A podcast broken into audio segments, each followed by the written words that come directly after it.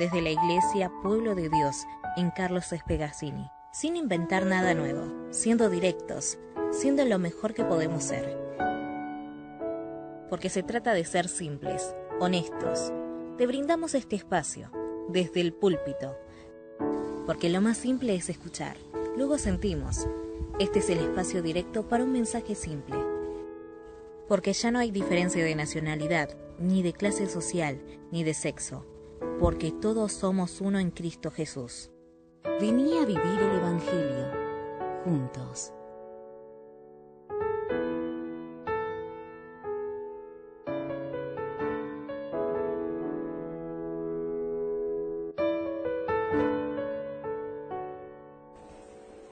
Saben venimos siguiendo la serie Cuéntanos la vieja historia, ¿cierto? Que tiene que ver con los evangelios. Ya llevamos 15 sermones de esa serie y recién arrancamos, porque recién no.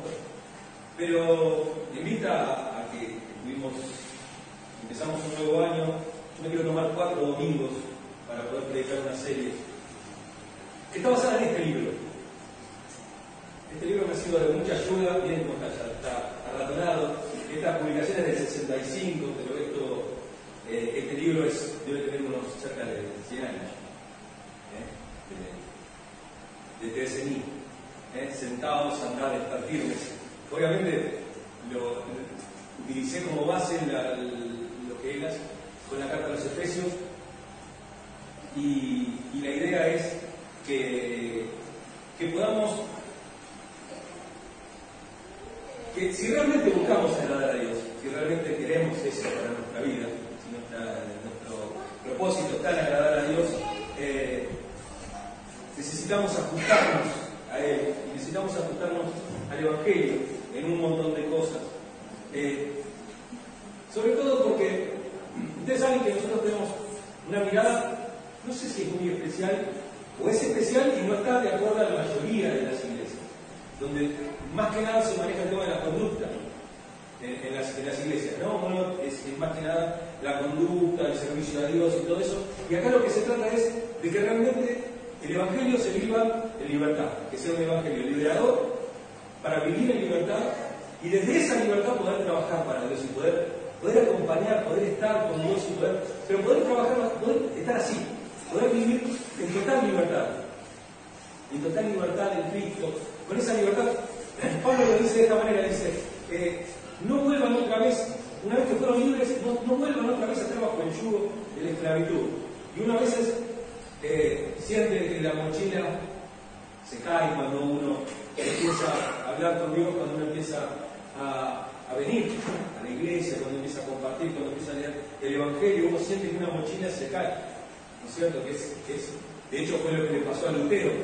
¿No es cierto? Lutero Lutero dijo, este, cuando estaba leyendo en Romanos y dijo que el justo por la fe vivirá, wow, dijo, no es por lo que yo haga, es por lo que él hizo. Entonces es por mi fe. Lo que es, esto es lo que yo quiero vivir, esto es lo que yo quiero predicar. Y después, la misma iglesia, por, el mismo, por la misma humanidad, nos volvemos a meter de vuelta en opresión, en opresión de religión, en opresión de, de, conductas, de ser moralmente, como si el Evangelio fuera moral. ¿cierto? Como si el Evangelio fuera, eh, tuviera que ver con la moralidad, tuviera que ver con la salvación. Y, tiene, y esa salvación no empieza el día que te morís, no se hace patente el día que te morís, empieza el día que confías en Cristo. Entonces, eso nos damos cuenta que tiene un proceso, es un proceso, es un proceso. Y esta serie se llama, esta se llama Sentados a andar, estar firme, Reina Valera 1909, ni siquiera 60, no, ni siquiera la revisión del 60. Es más antiguo todavía. Entonces, eh, para, ponerlo ahí, eh, para ponerlo en contexto, que se descansen, vivan y estén firmes. ¿Eh? Las tres, esas tres cosas son las que vamos a ver. Hoy vamos a ver nada más que la introducción, vamos a ver el, el bosquejo de, de, de Efesios, más o menos para tener una idea. Y después vamos a ver un día descansar, un día vivir y un día estar firmes. Y así terminamos en él. ¿Eh? Así que no se lo pierdan. Eh, a veces, como cristianos, no logramos ver lo cómo tenemos que... Bueno, a ver, está bien, cuando uno se desvía demasiado, cuando uno se empieza a sentir oprimido, se empieza a sentir mal, uno dice, bueno, pero ¿por dónde arranco? ¿Qué hago ahora? Siempre hay que volver al principio. Siempre dice eh, Jeremías, dice, cuando ustedes se encuentren tan perdidos que no sepan para dónde ir, busquen la senda, la senda Creo que era Jeremías, si me equivoco, perdón, pero creo que era Jeremías. Busquen las sendas antiguas. Y no quiere decir empiecen a vivir el Evangelio como se vivió, eh, eh, como lo vivían los apóstoles. No, porque eso es imposible y porque eso tampoco tiene ninguna eh, ningún buen resultado va a tener. ¿Por qué? Porque estamos en el siglo XXI. Lamentablemente, los que quieran vivir como la iglesia primitiva, es algo que tengan la máquina de tiempo, no se puede vivir como en la Creo que esa, fantasía de la iglesia, la iglesia dice, ay, nosotros queremos ser como la iglesia primitiva. Yo no, no, el 21 años, 21 siglos este, de, evolución teológica, humana, eh, de cosas que hizo Dios. Dios hizo muchas cosas en 2000 años. Entonces, yo no quiero volver allá atrás. Mi punto de partida siempre es el Calvario, pero, pero es Ustedes saben que cuando se habla de, Cristo y de, la muerte de Cristo, traen un verbo griego que es el orito, ¿no es cierto? Murió por nosotros, nos redimió. Y es en pasado, pero es un pasado continuo, un presente continuo es. Nosotros lo tenemos en pasado en nuestra Biblia, pero es un presente continuo. Es algo que empezó allá atrás, pero que continúan, los efectos continúan. O sea, la muerte de Cristo, nosotros la vivimos todos los días. Nosotros todos los días vivimos en nuestra la salvación, la resurrección, todas esas cosas se siguen viviendo porque esas cosas siguen estando ahí patentes para nosotros. De hecho, Cristo mantiene todavía sus heridas ¿eh? en sus manos, su costado abierto, todo, porque eso no se terminó ese día. O sea, sí se terminó, a, nadie le falta nada, estamos todos completos, pero ese efecto sigue en nuestra vida. Vamos a leer Efesios capítulo 1, a partir del versículo 9. Dice, Él nos hizo conocer el misterio de su voluntad conforme al buen propósito que de antemano estableció en Cristo, para llevarlo a cabo cuando se cumpliera el tiempo, esto es, reunir en Él todas las cosas, tanto las del cielo como las de la tierra. En Cristo también fuimos hechos herederos, porque fuimos predestinados según el plan de aquel que hace todas las cosas conforme al designio de su voluntad. Recibir todas, reunir todas las cosas en Cristo en quien así tuvimos herencia.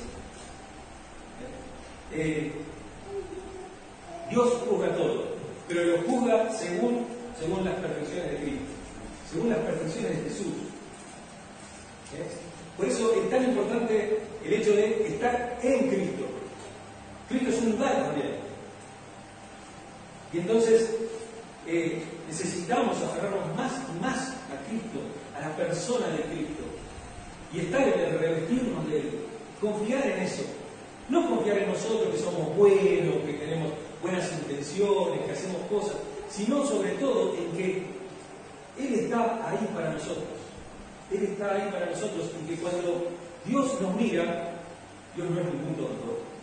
Ve lo que somos realmente.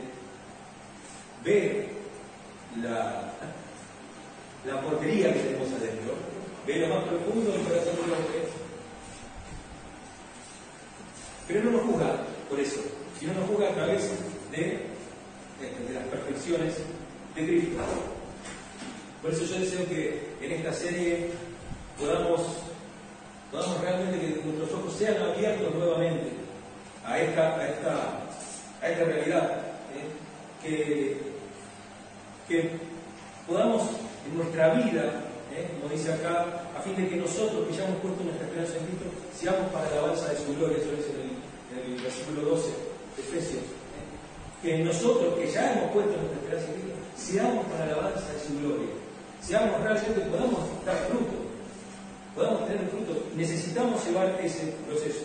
Por eso vamos a usar la, carta de los Efesios porque tiene este, algunas cosas bastante eh, interesantes sobre este tema.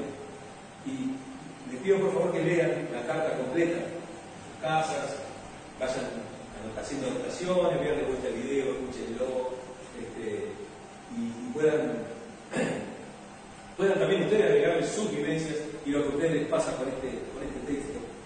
Y tiene dos partes la carta de los Efesios, por eso digo que hoy va a ser una introducción nada más. De 1 al 3 vemos eh, la parte doctrinal, ¿no? las cosas que Cristo hizo por nosotros. Y va a sentar las, las doctrinas de la redención. ¿eh? Y después va a tener una sección práctica, ¿eh? del 4 al 6, capítulo 4, 6 de Efesios. A la luz de esa redención, a la luz de esa salvación, a la luz de los hechos, de la, de la obra de Cristo, ¿eh? cómo podemos, podemos vivir nosotros y qué es lo que Dios demanda de nosotros. ¿eh? Y vamos, como ustedes vieron este cáncer, vivan, estén firmes. Son tres aspectos de la vida cristiana. La primera es la, la posición que nosotros ocupamos en Cristo. La posición que nosotros ocupamos en Cristo. Es sentados, descansados, viniendo a ese descanso que Dios nos quiere dar en Cristo. Y vamos a ver que aún desde el Antiguo Testamento ese es el plan de Dios. Vamos a ver que ya en Génesis ese es el plan de Dios para nosotros, que descansemos en Él. Después vamos a ver eh, con este Vivan nuestra vida en el mundo, cómo deberíamos vivir nuestra vida en el mundo. Lo vamos a ver en el capítulo 4 y en el capítulo 6 también. Y lo tercero y último es nuestra actitud, nuestra actividad, lo que nosotros tenemos que hacer frente al enemigo, frente a la maldad. La, verdadera guerra espiritual. Que no es agarrarse a piña, ni hacer conjuros, ni hacer ninguna cosa rara, ni hacer liberación ni nada, sino a estar firmes. ¿Eh? Porque tenemos que estar firmes. Porque algunos dicen, no, pero eh, el que está firme se cae. No, no, dice el que cree que está firme, ¿eh? termina cayendo. El que cree, pero para que firme no caiga, porque si no, no es un chiste. ¿Eh? Podemos estar firmes. Pero firmes en qué? ¿En nuestras fuerzas o en lo que Cristo hizo por nosotros? En lo que Cristo hizo por nosotros, en esta, en esta vida que yo llevo en el mundo, en cómo camino, ¿eh? Si camino solo, si camino con Cristo, si camino eh, con la iglesia. El otro día alguien me dijo, no, no, yo estoy bien con... No, no. Yo estoy medio mal con la relación con la iglesia. No, no, no. De ninguna manera. ¿Cómo estás con iglesia? Y más o menos, no sé, qué sé yo. ¿Viste? Bueno, esa es tu relación con Dios. Esa, esa es la verdadera relación con Dios. Es decir, no, yo estoy, con Dios estoy bárbaro, ¿eh? pero la iglesia no voy porque me parece que son todos unos hipócritas. Bueno, entonces Dios te parece un hipócrita. Porque la iglesia le pertenece. Entonces, como decía recién, nuestro, nuestro compromiso es hablar, sacar las cosas afuera, decir las cosas. Si te parece hipócrita la iglesia, lo tenés que decir. Porque a lo mejor hay alguna actitud hipócrita, pero eso no es hipócrita. ¿eh? Dios tampoco es hipócrita. Ahí es cuando está viviendo nuestra carne, nuestras cosas y todo. Pero, por eso, ¿querés andar bien? Tenés que estar viendo la iglesia. Y si este no es tu, lugar, bueno, tenés que Tenemos que encontrar un lugar donde echar raíces. ¿En dónde echar raíces? No yendo y viviendo, estando, estando. En todas, en todas las cartas de Pablo y en Efesios, sobre todo, uno se da cuenta que Pablo establece una vara alta. Pero uno tiene una idea del apóstol Pablo, digo, por todo lo que uno lo critica también, ¿no? Porque siempre digo que nuestra iglesia es más paulina que cristiana. Cierto, el apóstol Pablo sentó las, como las bases para la iglesia y así son todas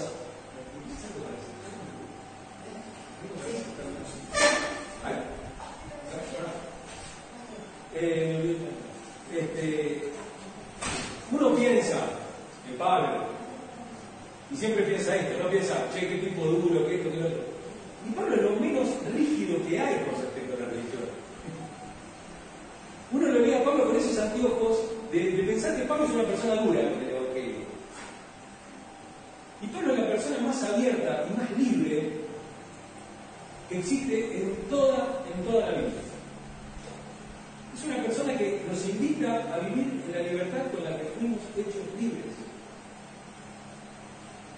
No nos dice, no, que a partir de a la iglesia, vos tenés que ahora, a partir de ahora, no tenés que hacer esto, no tenés que hacer aquello, no tenés que hacer, y tenés que hacer tal, tal, tal y tal cosa. Como si todo fuera una lista. Y lo vimos cuando vimos la carta de Gálatas también, ¿eh? que no es así, que es necesario que veamos, que veamos eh, realmente, realmente nuestra posición en Cristo, esa libertad que tenemos en Cristo. ¿Qué nos sale en Ahí no sé, pero acá, tremendo.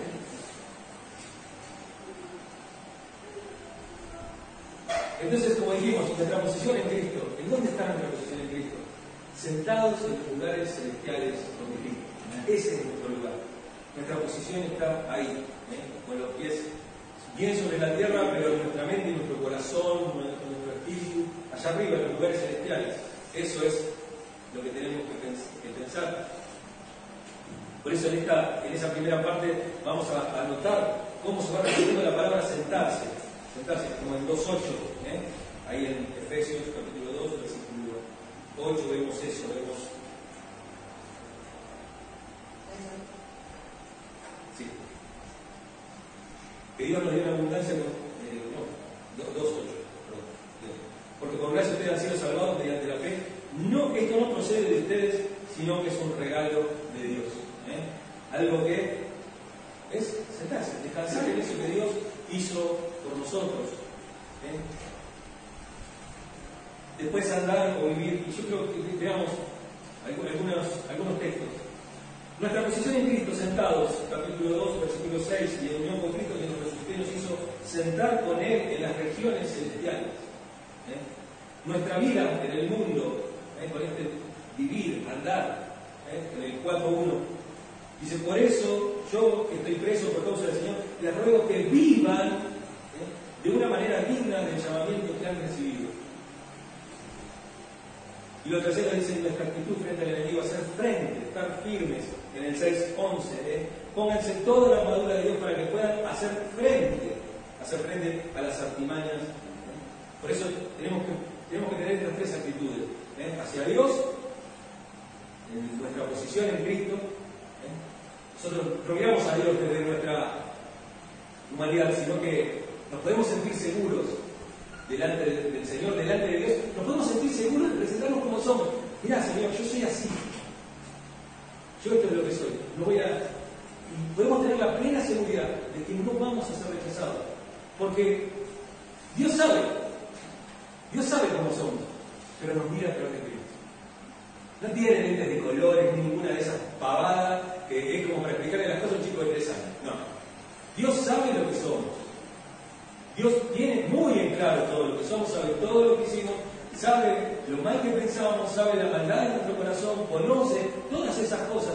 Y aún así, y aún así, dice, no es por lo que vos haces, es por lo que yo hice. Yo entregué a mi Hijo amado Jesucristo se entregó a sí mismo. Y desde esa posición nosotros nos entablamos una relación con Dios. Después nos marca también una relación con los otros, con la comunidad. ¿eh? Cuando, cuando vivan, anden, vayan por el mundo, caminen. Es lo que hablamos siempre, ¿no? Hay que vivir la vida, devorarse la vida cada día, porque es un acto irrepetible el vivir. Es un acto único, cada día es un día único como dice el salmista. Este es el día que hizo el Señor. Nos gozaremos y nos alegraremos en Él. Este, este día es un día único e irrepetible creado por Dios. El día de hoy es un milagro. Todo lo que provenga de Dios es milagroso. Así que este día, este día es un milagro.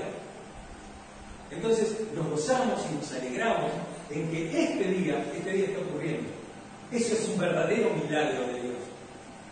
Entonces, viviendo cada día, transmitimos esa comunión que tenemos con Dios, la transmitimos al resto de las personas. Viviendo, viviendo, viviendo el Evangelio juntos, no es el lema de la iglesia. viviendo el Evangelio juntos. Y lo tercero es nuestra posición hacia los poderes satánicos, ¿no? Esta, esta actitud hacia los poderes satánicos. ¿Cuál es? ¿Qué es? Ay, no, el conjuro, la película. No, no, ¿qué, ¿qué con miedo que uno se enfrenta? ¿Qué es con miedo? Con, ay, no, ¿qué me va a hacer? ¿Me va a poseer? Bueno, si te posee está frito. ¿Sabes por qué? Porque quiere decir que en vos no habita el Espíritu de Dios. Una persona que es creyente no puede estar poseída. No puede ser tomada por el diablo. No puede. Es un oxímoron decir que una persona es creyente y está poseída. Un creyente no, necesitaría jamás liberación. Si es creyente no necesita liberación. Ya ha sido librado. Porque está viviendo en la libertad porque Cristo lo hizo libre. Entonces, no es algo de miedo. Ay, no, qué susto, viene la muñeca Anabel, mirá, tiene, tiene espíritu. No, porque mirá, aquel me hizo un gualicho. No, aquel me tiró, me tira sal de acá, de frente a mi casa. Uy, mirá, me hizo el, el umbanda me hizo no sé qué cosa. Esa, no es la actitud ante las fuerzas del mal, sino que nosotros nos paramos firmes, nos paramos firmes frente a ellos. Porque estamos en un lugar, en Cristo. En Cristo. Y si Cristo es por nosotros, Y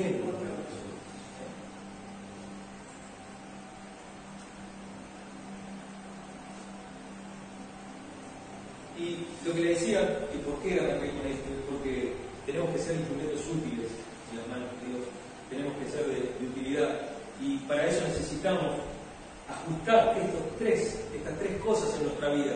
¿eh? Nuestra posición hacia Dios, nuestra actitud hacia Dios, nuestra actitud hacia los demás, hacia la sociedad, hacia la iglesia, hacia mi hermano. ¿eh? Y también nuestra actitud hacia los poderes. Eh, fíjense lo que dice acá en el versículo 8 del capítulo 1. Vamos a leer el versículo 7. En él tenemos la redención mediante su sangre, el perdón de nuestros pecados, conforme a las riquezas de la gracia. No de nosotros, sino de la gracia. De la gracia y pone como, como algo que es único. Esa gracia es única. ¿Eh? La gracia. Que Dios nos dio en abundancia con toda sabiduría y entendimiento. ¿Eh? Y fíjense que en el versículo 8 dice, Él nos dio en abundancia con toda sabiduría y entendimiento, con su sabiduría y su entendimiento, el entendimiento y la sabiduría de Dios, pero también eso se nos refleja a nosotros. Nosotros también tenemos esa sabiduría y ese entendimiento, ¿eh? porque dice que con eso que Él nos dio, nos hizo conocer el misterio de su voluntad conforme al buen propósito que de antemano estableció Cristo para llevarlo a cabo cuando se cumpliera el tiempo reunir en Él todas las cosas, tanto las del cielo como las de la tierra. Si alguno está, está en Cristo, no solamente es nueva criatura, porque siempre es el mismo texto, pero si alguno está, está en Cristo, también tiene el entendimiento y la sabiduría de Dios. Entonces puede comprender, ahora, ¿qué es esto? ¿Para resolver problemas matemáticos, ecuaciones de tercer grado? No, no es para eso. Es para poder ver la realidad. Nos da ese misterio profético. Es el verdadero ministerio profético. Nada de los profetas que andan adivinando la suerte por ahí. Este verdadero ministerio profético. El profeta no es el que ve el futuro, el, profeta es el que ve el presente. El que ve las cosas, las cosas del otro lado de la cortina.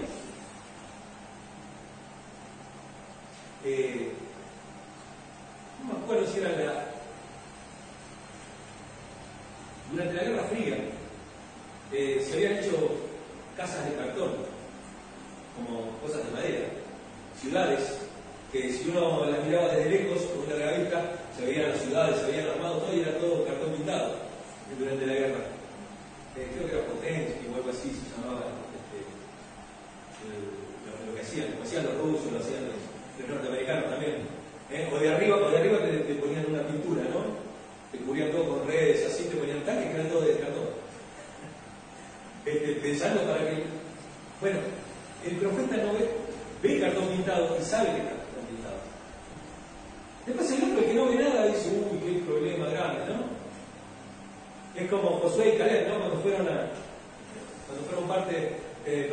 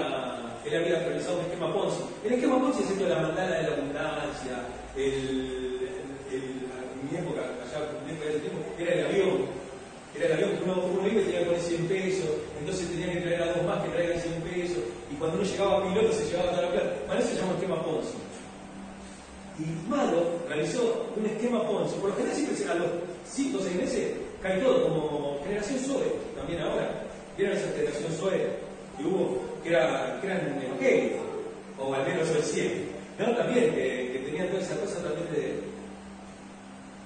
y estafaron en varios millones de, dólares a las personas.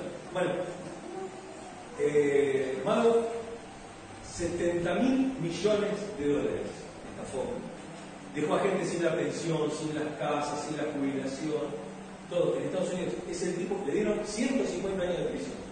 Murió en la cárcel el año pasado, el año pasado, 2001. Murió en la cárcel. Un esquema con, le decía, dame un millón de dólares que yo lo invierto y te doy 10 mil, o no sé, 10 mil dólares por mes. Pero eso es mucho más que lo que dan los bancos. Bueno, yo te lo doy. Entonces agarraba y te iba dando 10 mil por mes y mientras tanto el millón de dólares se lo iba gastando. Y después buscaba a otra gente, y como vos le decías a tu amigo, che, ¿sabes qué? Este me da. ¿Sí? Sí, sí, Son esas cosas de especulación. Pero lo veíamos con Fede y decía, ¿pero cómo es que gente.? Porque no era que era gente que no tenía estudio, que no sabe lo que es la plata, que no tiene idea de cómo funciona un banco. no... no, había estafado a. qué sé yo. Eh, los fondos de retiro de la policía, los fondos de retiro de, había estafado a jueces, estafó a,